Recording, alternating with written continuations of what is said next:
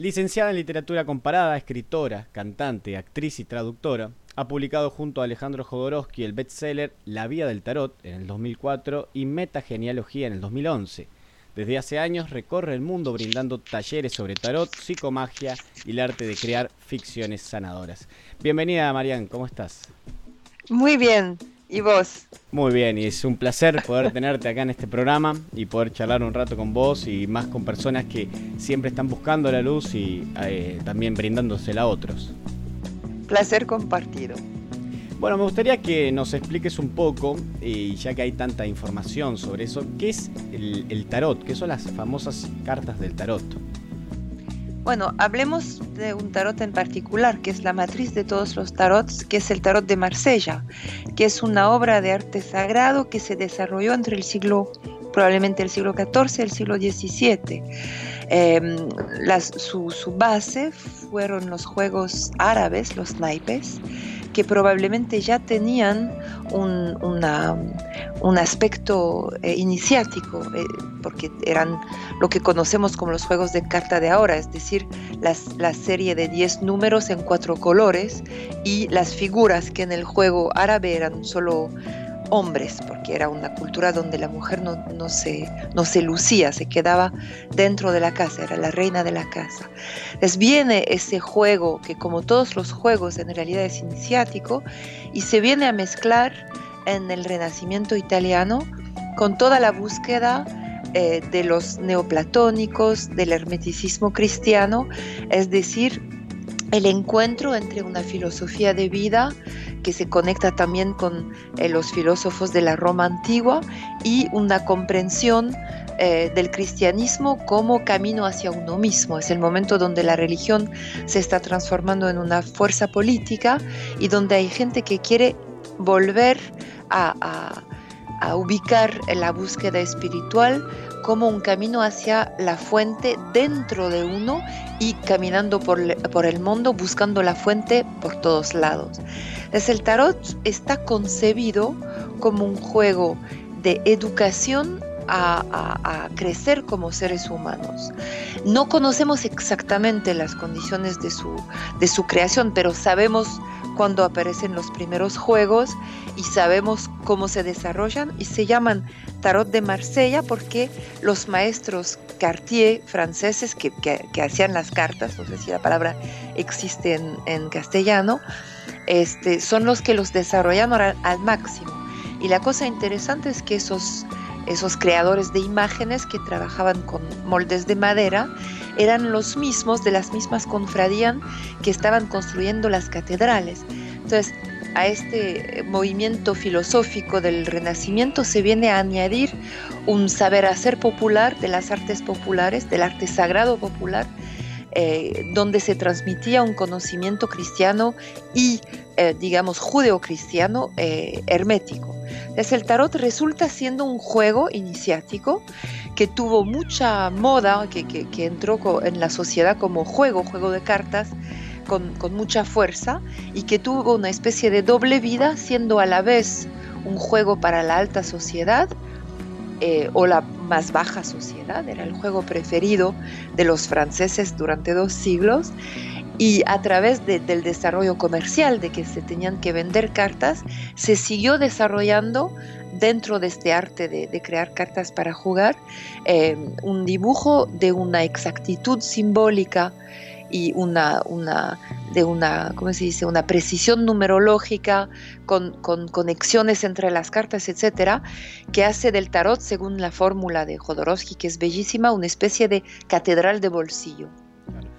Y después en el siglo XIX, con la revolución industrial y todo el sufrimiento que llega de la revolución industrial, porque toda Europa estaba dando carne de comer a las fábricas, a las máquinas de vapor, a las minas, etc. Es un gran sufrimiento porque la humanidad se vuelve intensamente materialista y la gente muere por trabajo. Es todo el sufrimiento del siglo XIX está buscando un, desemboque espiritual y no lo encuentra. Y ahí nace el esoterismo todo el delirio sobre las pirámides de Egipcio, una especie de, de New Age de la época. Y es ahí donde el tarot a la vez se empieza a revelar como una herramienta de, conocimiento esotérico, pero cae también en las manos de las videntes y, y, de que un hombre con el pelo negro va a entrar en tu vida y no le tienes que hacer caso y te vas a morir en tres meses. Todo el horror del tarot de la cartomancia, que en realidad es una toma de poder y un abuso, porque ¿quién puede decir el futuro? El futuro es un, abanico de posibilidades, pero ¿quién te, te te viene a predecir tu futuro con autoridad, en realidad está haciendo una toma de poder. Y entonces existió en el fin del siglo XIX una predicción de una gran esoterista que se llamaba Elena Blavatsky, que dijo que al tarot se, se iba a demorar un siglo en renacer, en toda su pureza. Y eso empezó en el siglo XX con André Breton y los surrealistas que que empezaron a venerar el tarot como imagen del inconsciente humano, lo que también es el tarot. Y nacieron muchos, muchos tarots, como siempre cuando algo tiene éxito hay muchas copias y, muchos tarots que no son siempre tan sabios como la matriz original. Y al final de ese siglo, bueno, con el trabajo, entre otras cosas, de Jodorowsky y las varias restauraciones de, los tarots de Marsella antiguos que conoció el mundo en los últimos 25 años, estamos empezando a darnos cuenta que sí, tenemos en las manos una obra de arte sagro, un juego sagrado, sagrado en el sentido que su, su rumbo es enseñar al ser humano a conocerse a sí mismo, un poco como el I Ching de los, de los chinos. Es una larga presentación, espero que no haya sido demasiado larga. Dime, dime lo que falta. Por favor, no, al revés, excelente. Eh, quería justamente preguntarte eh, qué es y qué no es el tarot, porque em, en mi pequeña experiencia con el tarot y viendo además los prejuicios que hay sobre él, em, mm. justamente se confunde a veces con adivinar el futuro, con esto que bien nombrás vos de que alguien va a entrar en vos o que te mm. pueden hacer mal de ojo, como se dice acá en Argentina a veces. Sí, eh, sí también en Córcega. Ah. Es de la cultura itálica lo del mal de ojo. Yo soy de la isla de Córcega mm. y donde las mujeres te sacan el mal de ojo con un plato de con agua y con aceite y una vela, etcétera. Son, son antiguos miedos de la humanidad eso. Eh, entonces, ¿qué, qué, podemos esperar del tarot? ¿Qué le podemos consultar y cuál sería la herramienta que nos puede brindar el tarot?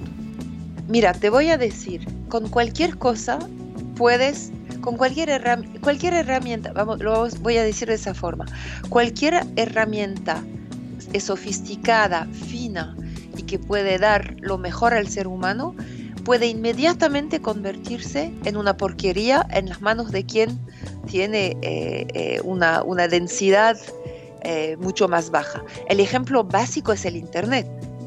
En este momento, gracias al Internet, te estoy hablando porque no me encuentro en Argentina en este momento y me estás grabando y voy a, y voy a hablar y estoy pensando en la gente que me va a escuchar en Argentina y no sé, quizás más allá, no sé si tu radio está en el Internet, pero la, la, la realidad es que el Internet es 90% juegos absurdos, idiotas, pornografía y maldad y el 10% del Internet es una, una maravilla, porque es conocimiento, es establecer lazos entre la gente, etc.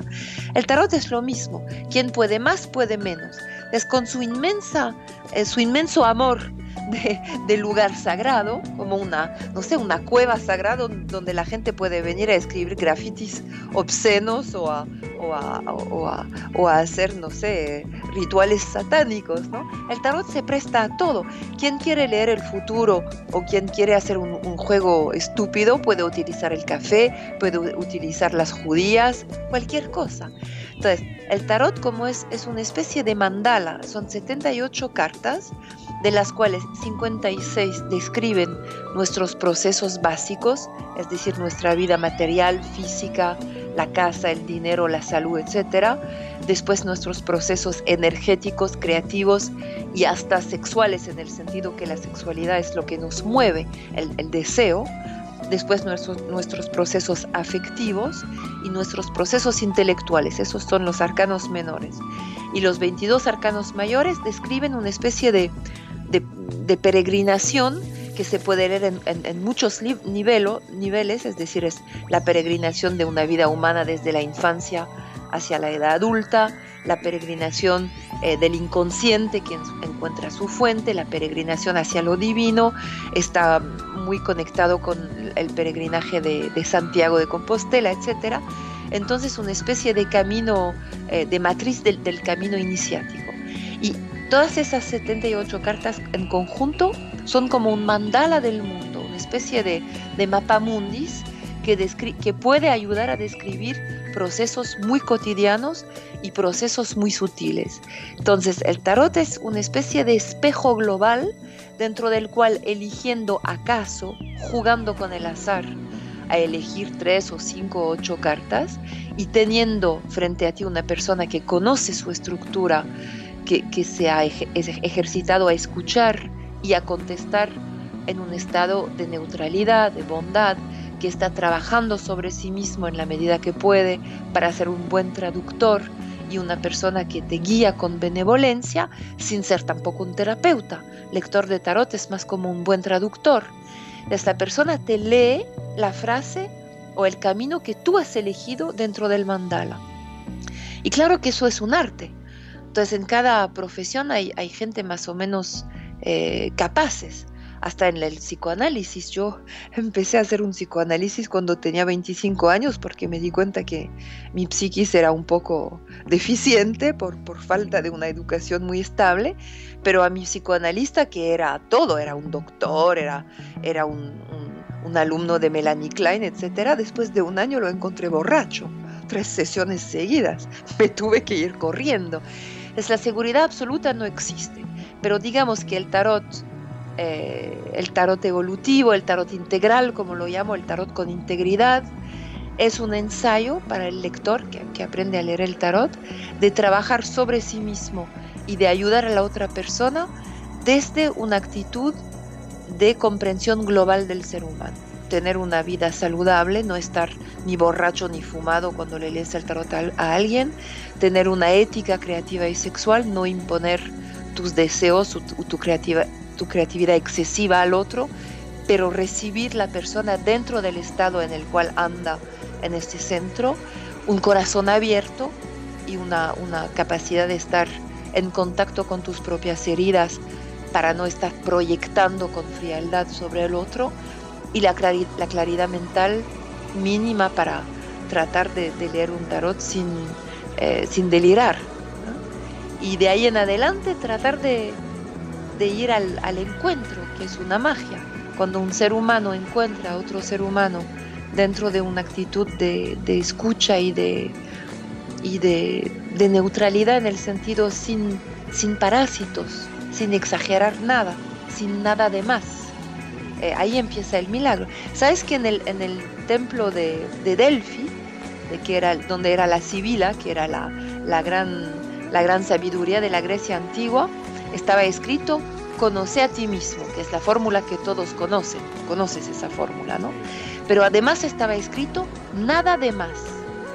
Es muy importante porque la exageración, que es muy querida en, mi Córcega o en la Italia o a veces en, en Argentina, es una cosa muy latina la exageración, pero es un parásito. Es el tarot es aprender también a no exagerar. Eh, son 78 cartas, como bien decías, y algo que sorprende es cómo 78 cartas pueden reflejar la complejidad de los seres humanos y la diversidad de los seres humanos. ¿Esto a qué, a qué se puede atribuir? ¿A qué se debe? A la coherencia que es propia al arte sagrado. Eh, hemos olvidado en nuestro siglo, porque nuestro siglo es un siglo de te hablo del siglo XX más XXI, ¿no? Lo que tenemos del XXI.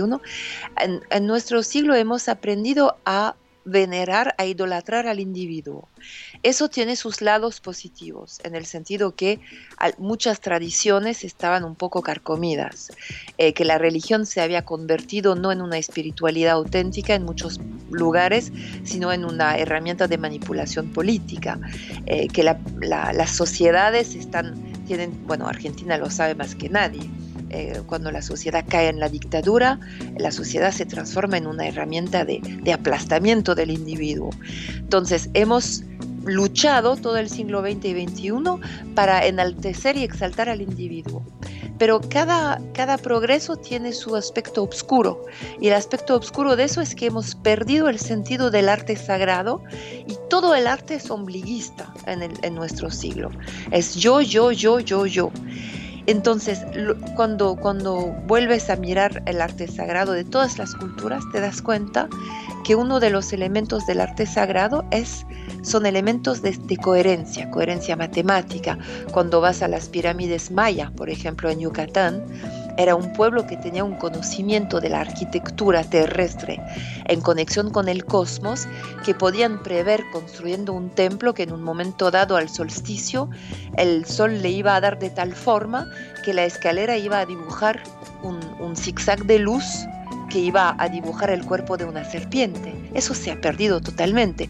La gente ahora, los arquitectos hacen edificios ombliguistas, que a veces son lindos, pero que no tienen esa, esa cosa que nos conmueve tanto en el arte sagrado, que es que hay una conexión, una coherencia con la mirada de cada ser humano con la y con el cosmos, con la totalidad de la Tierra. Entonces, la coherencia del tarot es una coherencia numerológica, es decir, que tiene un montón de, relaciones entre los números que tienen que ver con la numerología pitagórica. Es una coherencia cultural y, espiritual, es decir, que es, el tarot es hijo o hija, porque es neutro, de toda la sabiduría eh, pictural y, simbólica del, del, judaísmo, del cristianismo y del islam, entonces figurativo y no figurativo.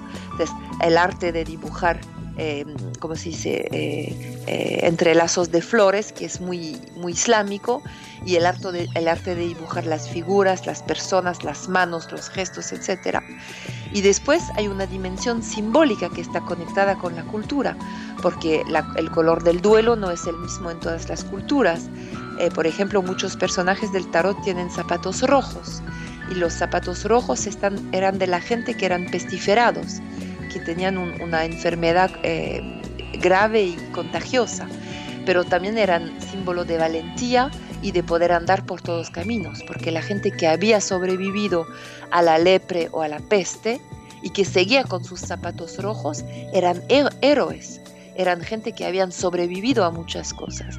Entonces, toda esa coherencia que un estudiante serio del tarot va a ir estudiando a través de la historia, a través del psicoanálisis y de todas esas cosas, son como el resumen del, es, como la luz de Occidente, el, resumen de lo mejor de la flor del conocimiento occidental. Y es así como un, un, un pequeño dibujo, como son las tankas tibetanas, como son todas las obras de arte sagrado, pueden ser un espejo para cada quien se viene a reflejar en ese dibujo. Mientras una novela ombliguista de un muy buen novelista, no sé, que cuenta sus folladas con muchas chicas y cómo se hizo un tatuaje en la pantorrilla o no sé qué, es solo el espejo de una sola persona. Ambas cosas son válidas, pero no olvidémonos del, del arte sagrado porque es un bálsamo sobre nuestras heridas.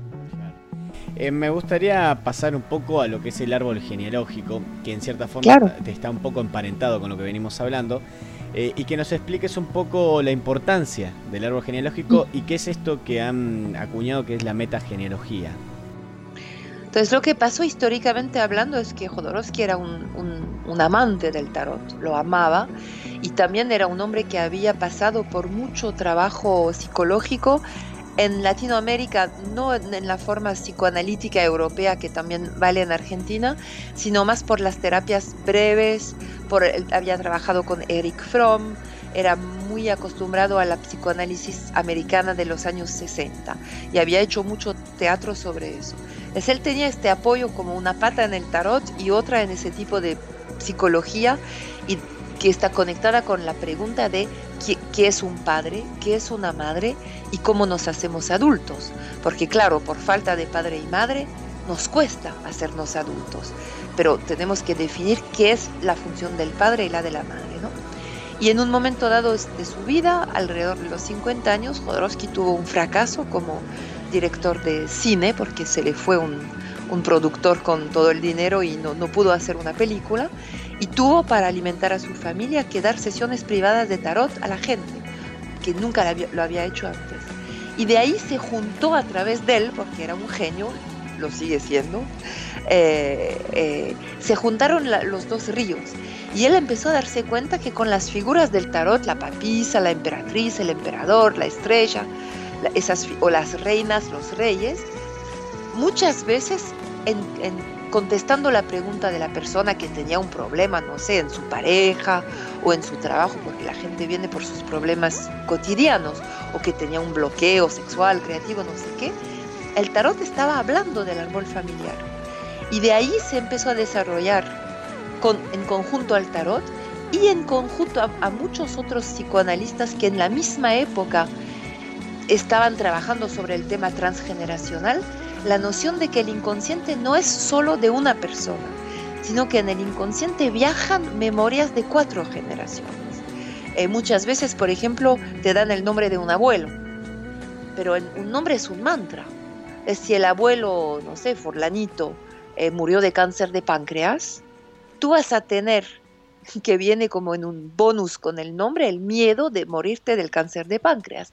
Claro que te dan el nombre porque el abuelo Furlanito fue un hombre muy generoso, muy lindo, no sé qué, te están buscando conectar con sus virtudes, pero conectándote con el tesoro que yace en el árbol genealógico en, en cada persona, te conectan también con la sombra, con la trampa.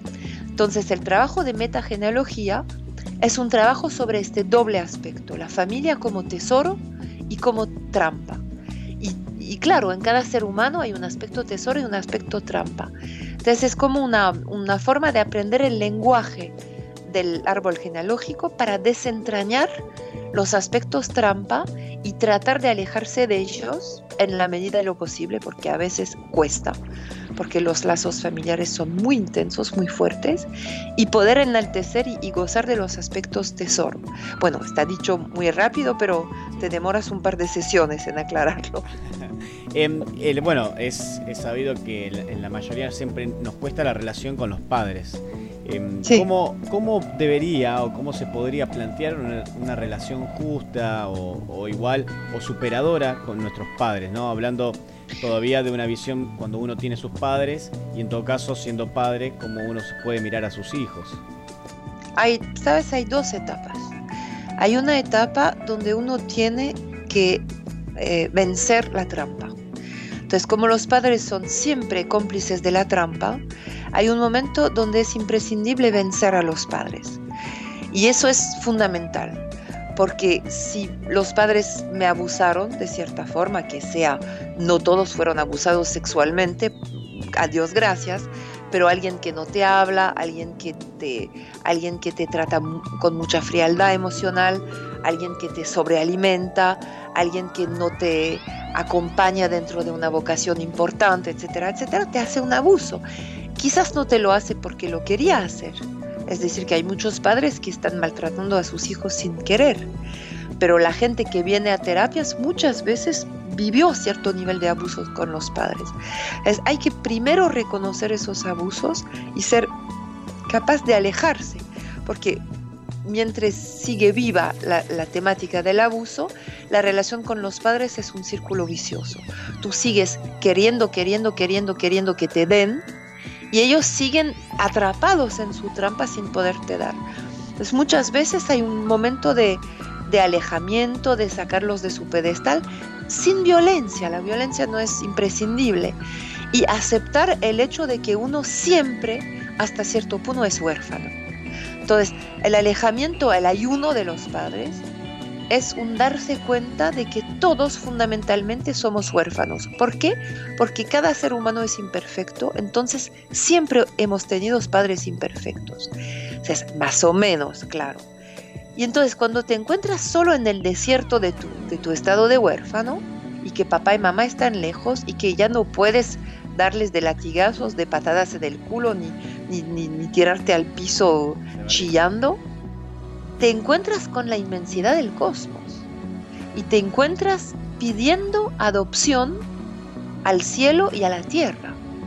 lo estoy diciendo en términos chamánicos, pero te encuentras con tu hambre fundamental de paternidad y maternidad y te das cuenta que en realidad necesitas padre y madre para adentro, necesitas tu lado izquierdo y, tu lado derecho bien puesto. Y de ahí la vida empieza a ayudarte. Te da, a veces, muchas veces haciendo que tú te vuelvas padre o madre, porque es el camino real para aprender la paternidad y la maternidad. Y de ahí puedes empezar a volver a tus padres desde una actitud de santidad, diría, después de haberlos mandado a, las 5000, no diría qué, este, eh, puedes volver y hacer el test de tu nivel de paternidad, maternidad interna, tratando poco a poco, a poco a poco, de acogerlos como son, como pobres criaturas impotentes dentro de las cuales está eh, brillando la luz de la conciencia. Ese es el segundo movimiento que mucha gente llama el perdón, pero el perdón no existe, porque cuando llega el perdón es que la herida ha desaparecido. ¿Y cómo desaparece la herida? Reconociendo que la vida te ama.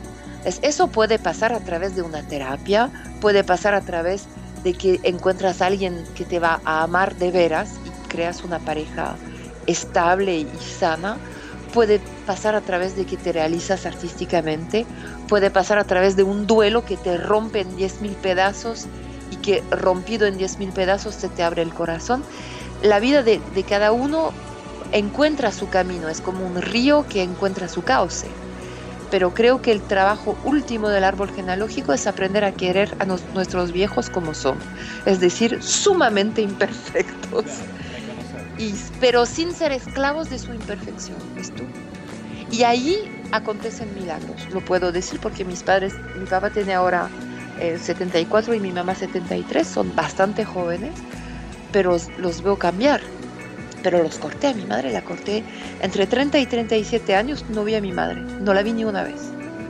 Y, cada día me despertaba sabiendo que ella podía morir mientras yo no la veía pero era imprescindible para mí porque además yo estaba dando clases de árbol genealógico.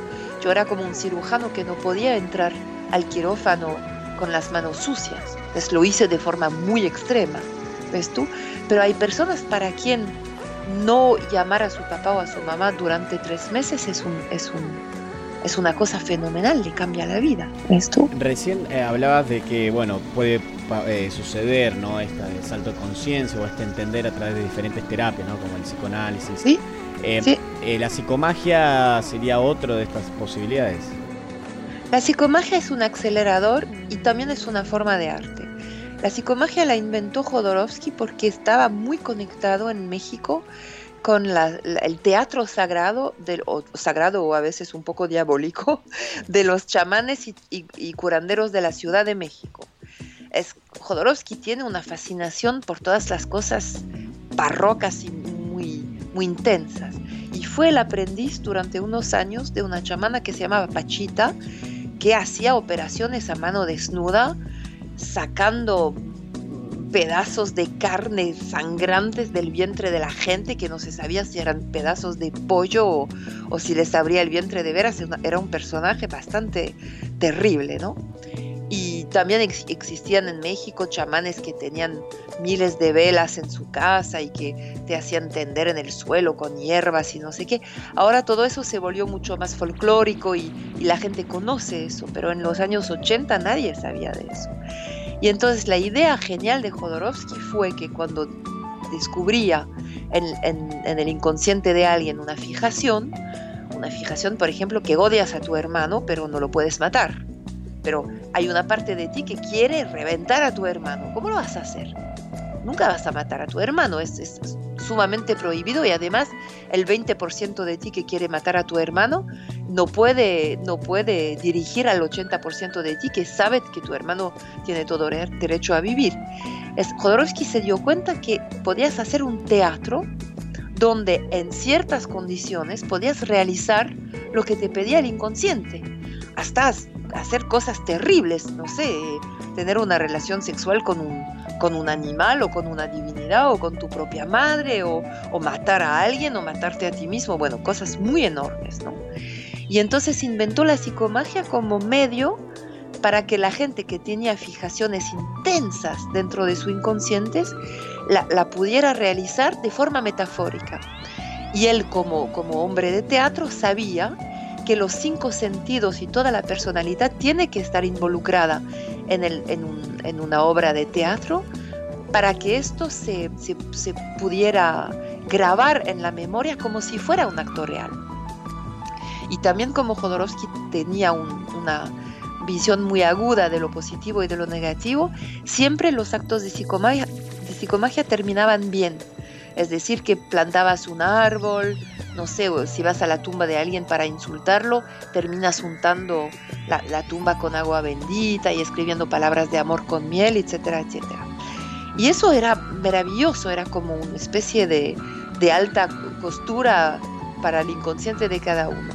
Ahora se ha puesto muy de moda la psicomagia y se está convirtiendo un poco en una cosa de la pop cultura y no estoy siempre de acuerdo con su desarrollo porque creo que sigue siendo un acto que tiene que ser muy excepcional y muy, muy a la medida, digamos.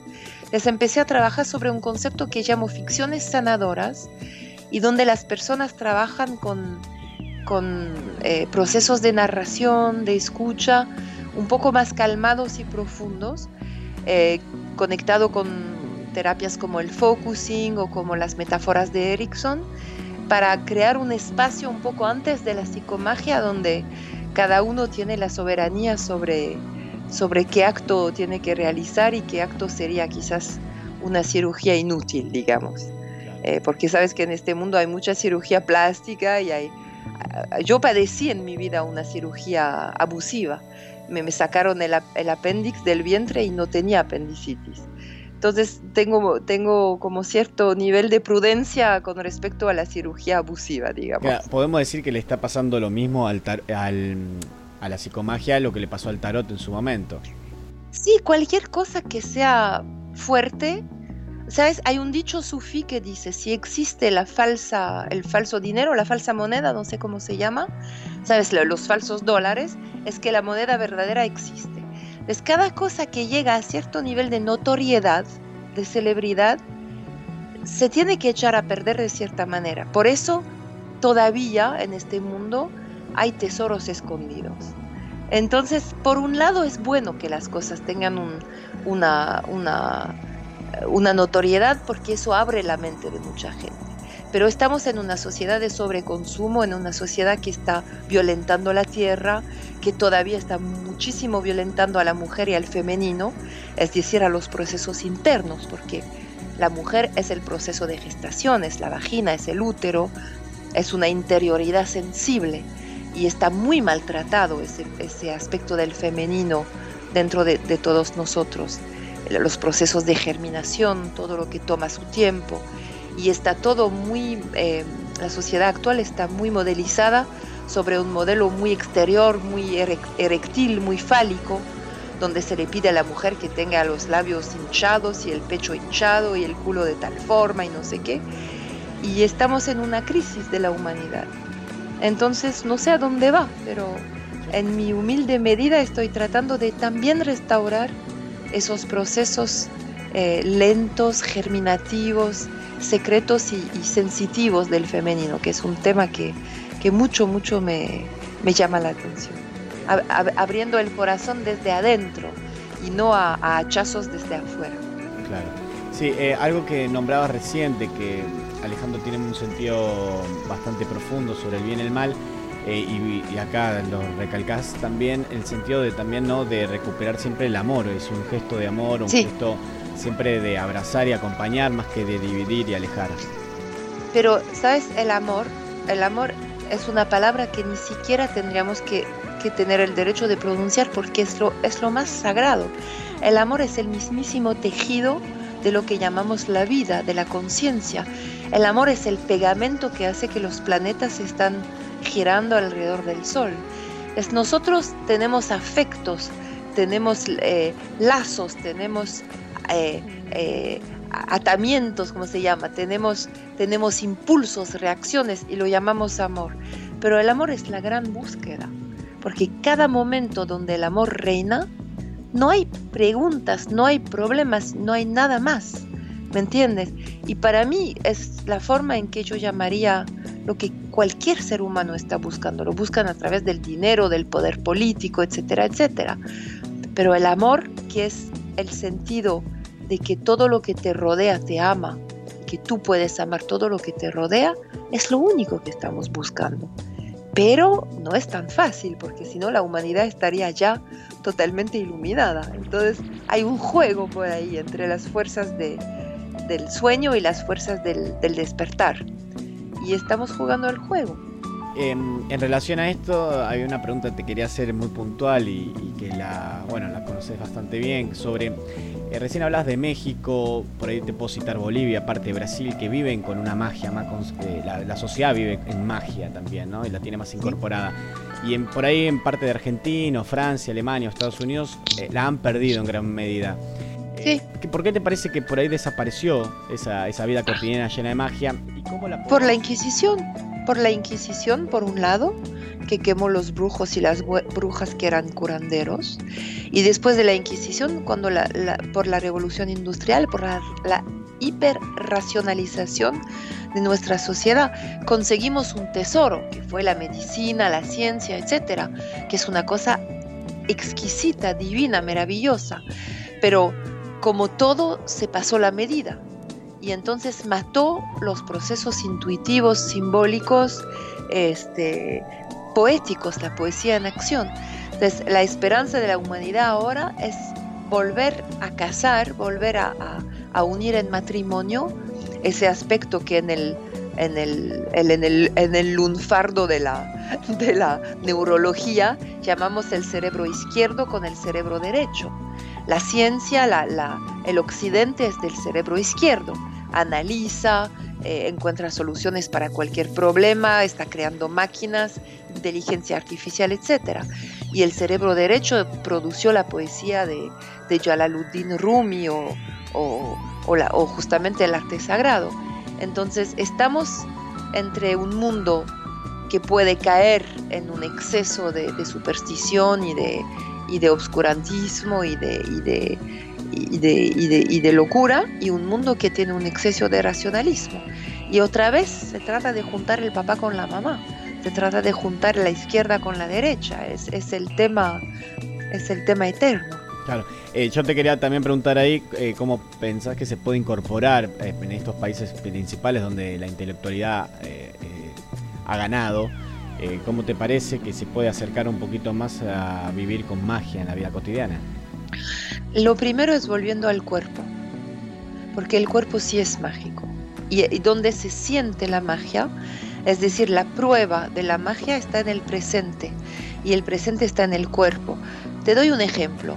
Acabo, estoy en Córcega en este momento, en casa de mi padre, y acabo de ir a un pequeño festival de literatura, donde en una tienda donde está una mujer muy, muy bruja, muy maravillosa, eh, me regalaron una pequeña estatua del dios de la India, Ganesha, que es el que vence los obstáculos. Y por X razones tengo mucha sensibilidad a la corriente shivaísta de la India, y Ganesha es el hijo de, Shiva y Parvati. Entonces, eh, la, mujer me dio la, la, estatuita diciéndome tú la vas a venerar. No es que soy hinduista, pero sí, la verdad es que para mí no es un objeto de arte sencillo. Y, y me fui a nadar en el mar y estaba nadando sin mirar y de pronto me viene la imagen de Ganesha muy grande, lo miro.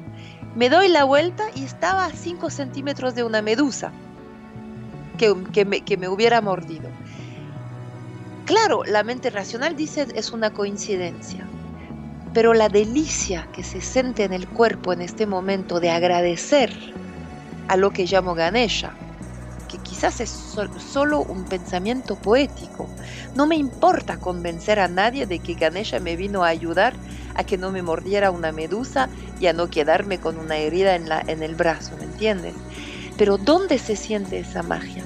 En el instante, en el cuerpo, en la delicia sentida por el cuerpo que nadie te va a validar que nadie te puede quitar. Cuando te enamoras de alguien, nadie te puede quitar la delicia que es la presencia de esa persona a tu lado. Tu madre te puede decir que tu novia o que tu novio es un horror y que no le, no le gusta, que se vaya a la mierda. Tú sientes la delicia. Entonces, el mundo sensitivo, el mundo sensible, presente del cuerpo, que es a donde nos lleva la meditación zen, que está, es un anclaje en el cuerpo, Eh, yo tuve un maestro que fue un hombre nacido en Córdoba, Argentina, que se llamaba Luis Anza, que, que vino a vivir en Francia, que era uno de esos tesoros escondidos. Nadie sabe de él, pero era un, artista de la cachina y un, pintor, que fue un alumno de, de Vera alumna de Gurdjieff, que fue un sufi y que fue un gran chamán, que nunca tomó ni ayahuasca ni nada, que estaba iniciado al chamanismo boliviano y después se inició con los, con los eh, mexicanos que lo reconocieron como nahual y que venía desde Córdoba y él enseñó lo que él llamaba la vía del sentir. Estoy esperando quizás poder eh, publicar una traducción de, un libro de sus enseñanzas en la editorial Kier, con la cual me junté cuando vine a Buenos Aires la última vez, porque las enseñanzas, enseñanzas de ese hombre tendrían que volver a, Argentina. Y Luis decía eso, la tierra es el cuerpo. El chamanismo viene desde la tierra, la magia viene desde la tierra, pero cuando estás perdido en un mundo racional y urbano, volver a tu tierra es volver a tu cuerpo. Y es un infinito. Y eso es el zen. El zen es volver al cuerpo. Y ahí acontece la magia sin ningún problema. Y ahí te das cuenta que la magia de, de todos los países se une. El chamanismo de un país resuena con el chamanismo de otro, siempre, siempre. Bueno, no voy a hablar miles de horas de eso, pero es un tema fundamental. Fundamental, totalmente. Eh, ¿Cuál es, em, esto también, te hago un paréntesis, te lo preguntaba porque yo estuve en Bolivia el año pasado, el anteaño pasado, y la experiencia que viví ahí en cuanto a magia, a cuanto a una conexión distinta. ¿En qué lugar estuviste? hicimos un recorrido desde el sur hasta el norte, fuimos Coroy. ¿Estuviste en el lago Titicaca? Sí, sí, estuvimos ahí donde los Aymara. Sí, y también en Tiahuanaco, que es eh, un lugar. En Tiahuanaco. Es ahí donde se inició Don Luis, fíjate. Sí, sí, pero aparte la magia, un lugar milenario. Eh, la tradición que vive ese pueblo y cómo está conectado, que donde vos en la calle puedes comer comida casera, el buen trato. Hay otra, se respira otra, otra ¿Sabes que en Tihuanaco hay, hay chamanes que son guardianes de las ruinas? Están guardando las piedras, hablan con las piedras. Eso lo cuenta don Luis en su libro eh, Las siete plumas del águila. Yo con él me di cuenta que las piedras son vivas, no lo sabía. Hace, te hablo desde hace 15 años que lo conocí, porque murió en el, 2000, eh, en el 2011, si no me equivoco. Pero él te, te, enseñaba a literalmente sentir el amor que las piedras nos tienen a, nosotros. Y no era una alucinación, una, y eso lo, lo aprendió en Tihuanaco, con un, chur, con un churla con chura, los churas que son los chamanes de Tihuanaco. Perdóname, te, interrumpí, ¿de, qué estás hablando? Pero me encanta que estés hablando de eso, porque estamos en el, en el corazón del tema. Exacto, y, por eso también todo, eh, una de las grandes preguntas que siempre me hago con mi pareja es cómo podemos recuperar eso para Argentina principalmente cuando vea esa cultura norteña, eh, la siempre la menosprecia y uno dice por dentro, pero no, es al revés, hay que revalorizarla y, ver valer eso porque realmente ahí está la conexión con nosotros mismos y la tierra y una una, una persona, yo no tengo conceptos políticos o generales, es mi forma de, entre comillas, recuperar. Eh, por ejemplo, en Francia, donde la gente es súper racional, eh, a mí a veces cuando hablo de tarot la gente me mira como si fuera una loca o una especie de gitana, no sé qué.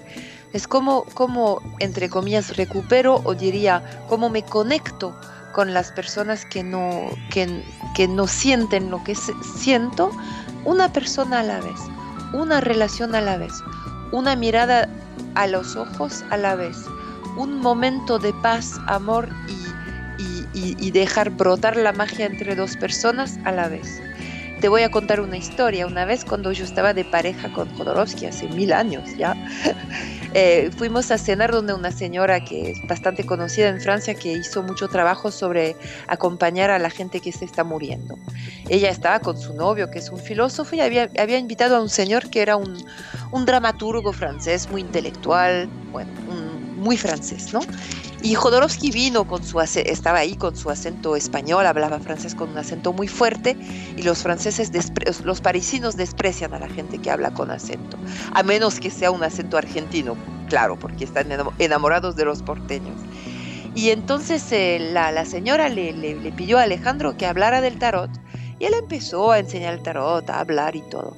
Y este señor francés era muy criticón y muy racionalista y estaba haciendo siempre, eh, como diciendo, sí, pero, sí, pero, sí, pero.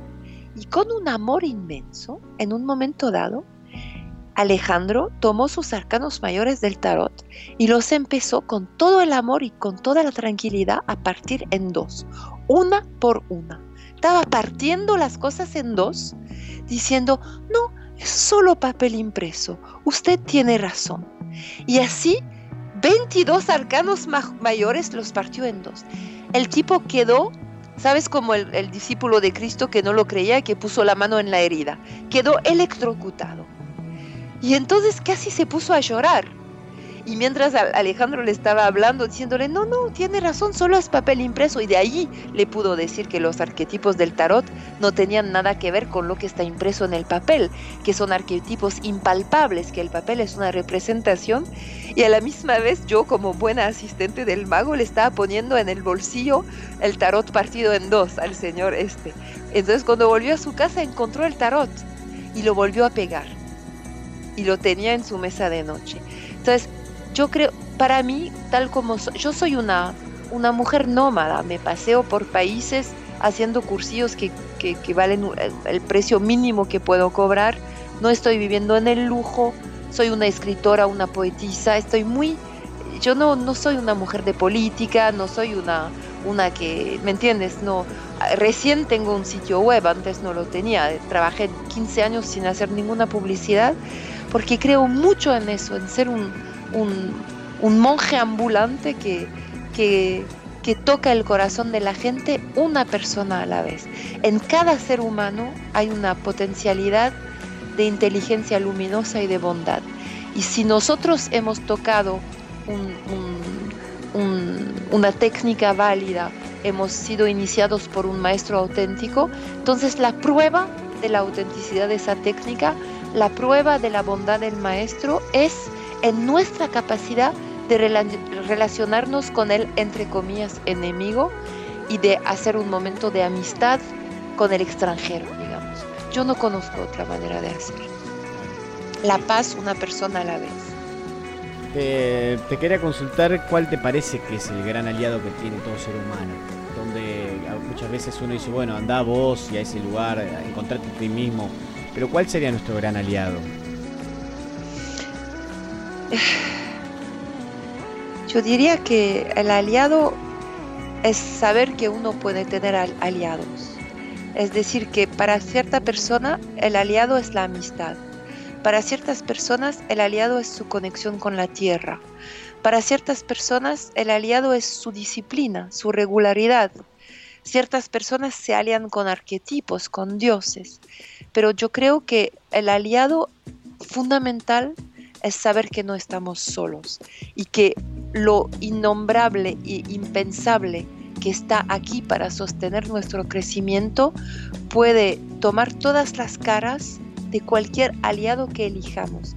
Eh, recién di un taller en, de cinco, un, retiro en Italia y trabajé haciendo meditaciones sobre los aliados, que la gente pudiera integrar aliados. Y un joven de 28 años me vino a ver llorando era uno de esos niños que había tenido que ser adulto para criar a sus padres que eran muy despistados. Y, me dijo, por primera vez en mi vida me di cuenta que tenía el derecho de tener un aliado. Y él había elegido a Sandokan, el pirata imaginario. Era un aliado para un, para un niño, pero era un primer paso. Pero el aliado fundamental es lo que los místicos llaman Dios, que los científicos llaman la verdad, que la madre mirando sus hijo a los, su hijo a los ojos llama el amor. Es, esa, esa esencia de lo que somos. Mira, bueno, María, no te quiero retener más, te voy a hacer la última pregunta y después pasamos al cuestionario, ¿sí? Eh, ya te estoy enormemente agradecido por todo este tiempo dedicado. Em, en lo personal, a mí me pasó cuando hice un taller con Alejandro, que vino cerca del 2004 por ahí. con Jodorowsky. Con Alejandro Jodorowsky. Ajá. Y me llamó mucha atención varias cosas de él, porque una cosa es leerlo y verlo en videos y, leer su palabra, pero otra cosa es verlo en vivo y en directo. En el 2004 todavía estaba de pareja conmigo. Eh, lo hizo en el jardín. Entonces tenía, tenía a su lado, aunque ausente, una Shakti muy poderosa. Em, a mí lo que me pasó en particular fue que pude ver una persona que se transformó en un referente, digo, no solo por lo que dice, sino también por su forma de vida y por cómo se para ante la vida, ¿no? Es congruente, una palabra que hoy para mí también eh, es, muy escasa. Eh, yo te quería preguntar a vos, ¿cuál, si tenés una persona así o si tenés un referente o alguien que siempre te sirvió como guía y que te pareció coherente, una persona digna? Tuve, estoy agradecida a muchos maestros y, referentes que estuvieron en mi vida. Eh, a don Luis Anza, del cual ya te hablé.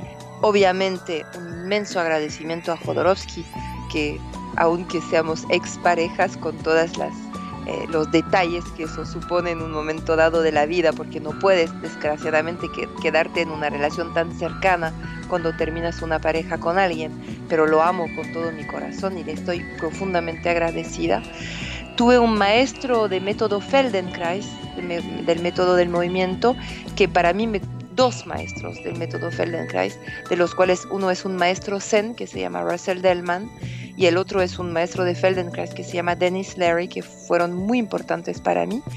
Y desde hace cinco años estoy muy involucrada en la vida espiritual eh, propuesta por el maestro Arnaud Desjardins, que falleció, pero que tiene una, vía, una escuela en Francia eh, tiene muchos de sus libros traducidos al, al, castellano.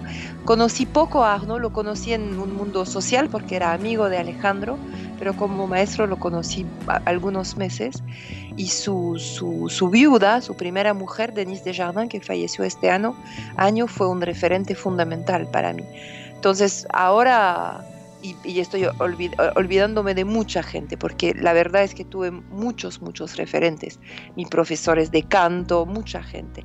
Pero diría que en este momento mi punto de apoyo fundamental está en, mi vida espiritual, que es la vía de la, Adhyatma Yoga de, de Arnaud Desjardins, conectada con grandes maestros como Mahananda Mai, que fue la referencia primera de Arnaud Desjardins, y Swami Prajnanpat, que fue su maestro en la India.